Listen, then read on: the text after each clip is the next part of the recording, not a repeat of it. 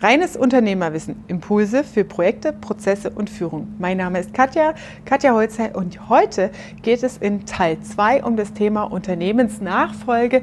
Wie kann denn jetzt diese Tortenschlacht um das Erbe, ähm, um das Unternehmen letztendlich gelingen? Also bleib dran und verschaff dir Freiheit durch reines Unternehmerwissen.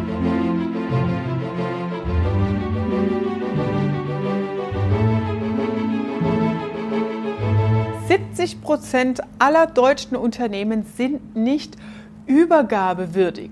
Das besagt eine aktuelle Studie des Bundesverbands für Mittelstand. Ich habe gerade dieses Heft in der Hand und ähm, möchte dir mal ein paar Fakten, also Kennzahlen dazu nennen.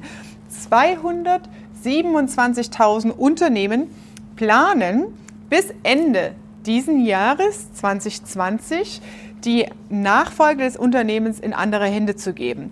Und das sind in Summe 6 Prozent aller KMU. Also das ist ein relativ großer Anteil. Allerdings sind 80 Prozent diese 6 Prozent Kleinstunternehmen. Das heißt, es sind Unternehmen, die weniger als 10 Mitarbeiter haben. Also es ist ein sehr, sehr kleiner Anteil und nicht der große Ruck. Der große Ruck, der dieses Jahr 2020 durch die Branchen geht, ist, dass in den Konzernen, also ob das die Banken, die Versicherung oder Automobilbranche ist, da ruckelt es gerade gewaltig hat natürlich auch Auswirkungen auf alle Zuliefermärkte und alle Dienstleister, die drumherum hängen. Ähm, also das heißt, die kleinen Unternehmen, die 227.000, sind da tatsächlich ein kleiner Anteil. Dann haben wir 53 Prozent aller deutschen Familienunternehmen lösen ihre Nachfolgefamilien intern. 18 Prozent der Familienunternehmen übergeben das Unternehmen an ihre Mitarbeiter und die restlichen 29 Prozent, nur 29 Prozent verkaufen ihr Unternehmen an Externe. Also, das heißt, das Thema Nachfolge wird meistens familienintern gelöst. 53 Prozent übergeben es an interne Familienmitglieder. Wie kann jetzt so eine Nachfolgeregelung gelingen? Und wie, welche Schritte kann es geben, um so eine Nachfolge sehr gut hinzubekommen. Gerade unter den Herausforderungen, die ich in Teil 1 erwähnt habe, das heißt die emotionale Ebene, die Sachebene, die Anspannungen und Erwartungshaltung, die aus dem Umfeld und aus dem Gründerunternehmer an den Nachfolger herangetragen werden, folgendes. In Grunde kann man sagen, der Seniorunternehmer, der Nachfolger und Gründer hat die komplette Entscheidungsgewalt. Und es kann sehr gut gelingen, und deswegen ist so eine Vorausschau oder eine Planung zum Zeitpunkt, wann man so eine Übergabe angeht, schon mit fünf bis zehn Jahren ganz gut in der Zeit her. Ja, weil ein Geschäftsjahr, ein laufendes Geschäftsjahr muss auf jeden Fall parallel laufen, um wirklich alle Tagesgeschäfte und Prozesse, die so in einem Geschäftsjahr laufen, übergeben zu können, auch wirtschaftlicher Natur und steuerrechtlicher Natur. Und eine Übergabe gelingt am besten, indem man so einen kleinen Teilverantwortungsbereich generiert. Sorry. Ähm, entweder zum Beispiel in Form eines Projektes. Ja? Ein Projekt kann zum Beispiel sein, einen neuen Standort gründen. Eine Standortleitung, eine Standortbetreuung, eine Standortumstrukturierung, also speziell, wenn es verschiedene Standorte gibt. Ich habe Unternehmer in meinen Kunden, die haben im In- und, und Ausland verschiedene Standorte und da kann man zum Beispiel halt einfach schauen über eine äh, Standortleitung, dass es über einen gewissen Zeitraum eine Verantwortung in einem anderem Fachbereich gibt. Tatsächlich ist es bei den großen Konzernen so, bevor jemand in den Vorstand berufen wird, wird er erstmal nach China geschickt oder nach Asien ähm, oder nach Australien oder USA. Ja, das sind so die großen Märkte, ähm, um dort zu prüfen, kann der denn überhaupt so einen kompletten Laden leiten, bevor er Vorstandsmitglied wird. Das sind solche Prüfjobs. Projekt kann auch eine Projektleitung sein zum Beispiel eines neuen Produktes, einer neuen Markteinführung, einer neuen Produkteinführung.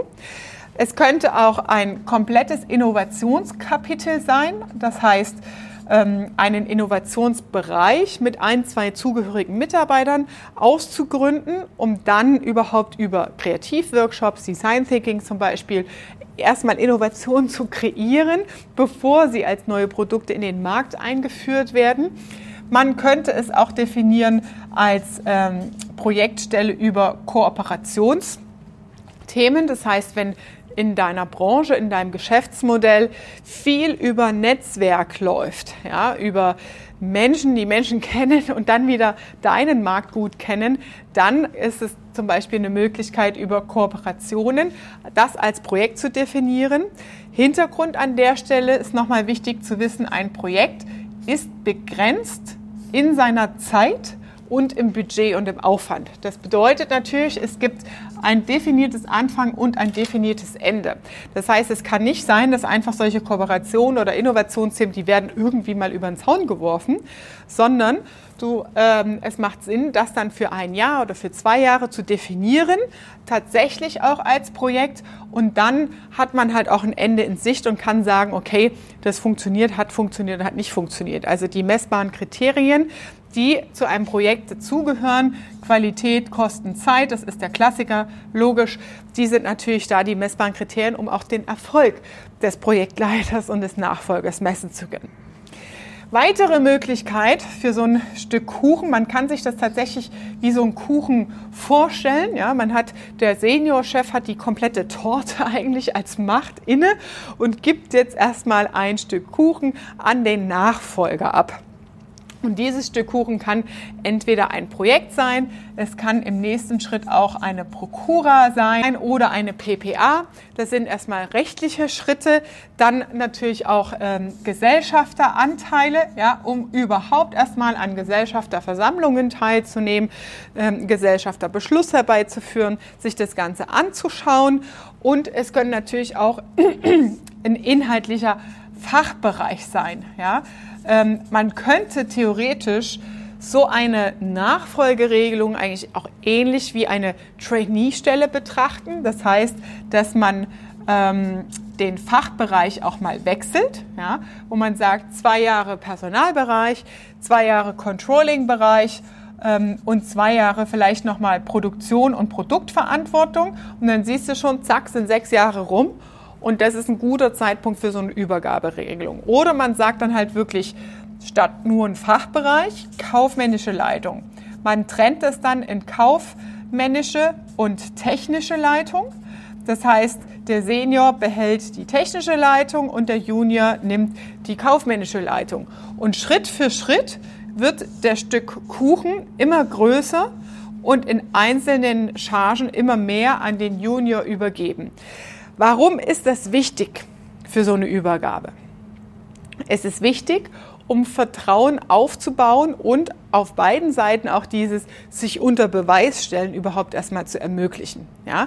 Um mitzuarbeiten, um die Resonanz aus dem Team, aus der Organisation, aus dem Unternehmen auch zu bekommen, um zu sehen, wie gut funktioniert das, was sagen denn die anderen Mitarbeiter. Das kannst du auch checken über Mitarbeiterbefragungen vorher, hinterher ja? oder nach zwei Jahren mal eine Mitarbeiterbefragung machen. Da darf natürlich dann nicht drinstehen, ja, wie macht sich mein Junior, sondern äh, welche Verbesserungen, Veränderungen haben sie wahrgenommen, was wünschen Sie sich mehr, was wünschen Sie sich weniger und so weiter. Also das muss natürlich schon neutral verpackt sein. Ähm, genau, das heißt, es ist wichtig, auf der Ebene dem Erben die Möglichkeit zu geben, Verantwortung zu übernehmen, vollumfänglich. Und natürlich ist es schwer, die komplette Sahnetorte einfach abzugeben, zu sagen, ja, eigentlich wird mir schlecht von Sahne, ich weiß nicht, ob ich das schaffe, sondern erstmal nur ein Stück Kuchen und für dieses Stück Kuchen die komplette Verantwortung zu tragen. Das ist ein sehr gutes Transformations- und Vorgehensmodell, dass man halt wirklich, ich habe hier ähm, verschiedene Bereiche oder Möglichkeiten jetzt mal aufgezeigt, dass man die komplette Verantwortung sowohl auf finanzieller Ebene als auch den Mitarbeitern gegenüber und unternehmerisch inhaltlich natürlich die komplette Verantwortung für ein Stück Kuchen zu übernehmen, um dann entsprechend den Verantwortungsbereich auch zu erweitern. Das gibt auf der anderen Seite natürlich auch dem Senior ein gutes Gefühl, weil er hat hier die Möglichkeit, scheibchenweise anhand von messbaren Kriterien den Erfolg des Nachfolgers zu beobachten. Und dann fällt das Loslassen auch deutlich einfacher. Es ist wirklich schwieriger, wenn ihr euch in eine Tortenschlacht begebt und darum streitet, wer kriegt den ganzen Kuchen und übergebt mir das jetzt oder nicht. Ne? Einfacher ist es wirklich, so eine Übergabe über circa fünf Jahre zu planen und dann scheibchenweise entsprechend abzugeben und die Verantwortung auch scheibchenweise zu übernehmen. Und dann dreht sich letztendlich das Verhältnis, dass der Senior am Ende nur noch, ähm, lassen es 45 Prozent Gesellschafteranteile hält. Und der Junior hat dann 55 Prozent und die komplette Geschäftsführung schon inne. Und der Senior ist tatsächlich nur noch Gesellschafter. Und die Anteile, die gehen mit der Zeit, mit den Jahren immer weiter runter und werden an den Nachfolger schrittweise auch an der Stelle übergeben.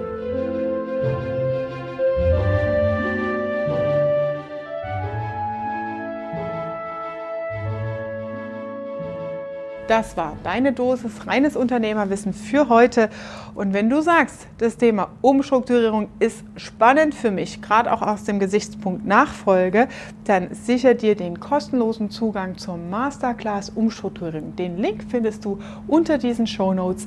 Bis zum nächsten Mal. Liebe Grüße, deine Katja.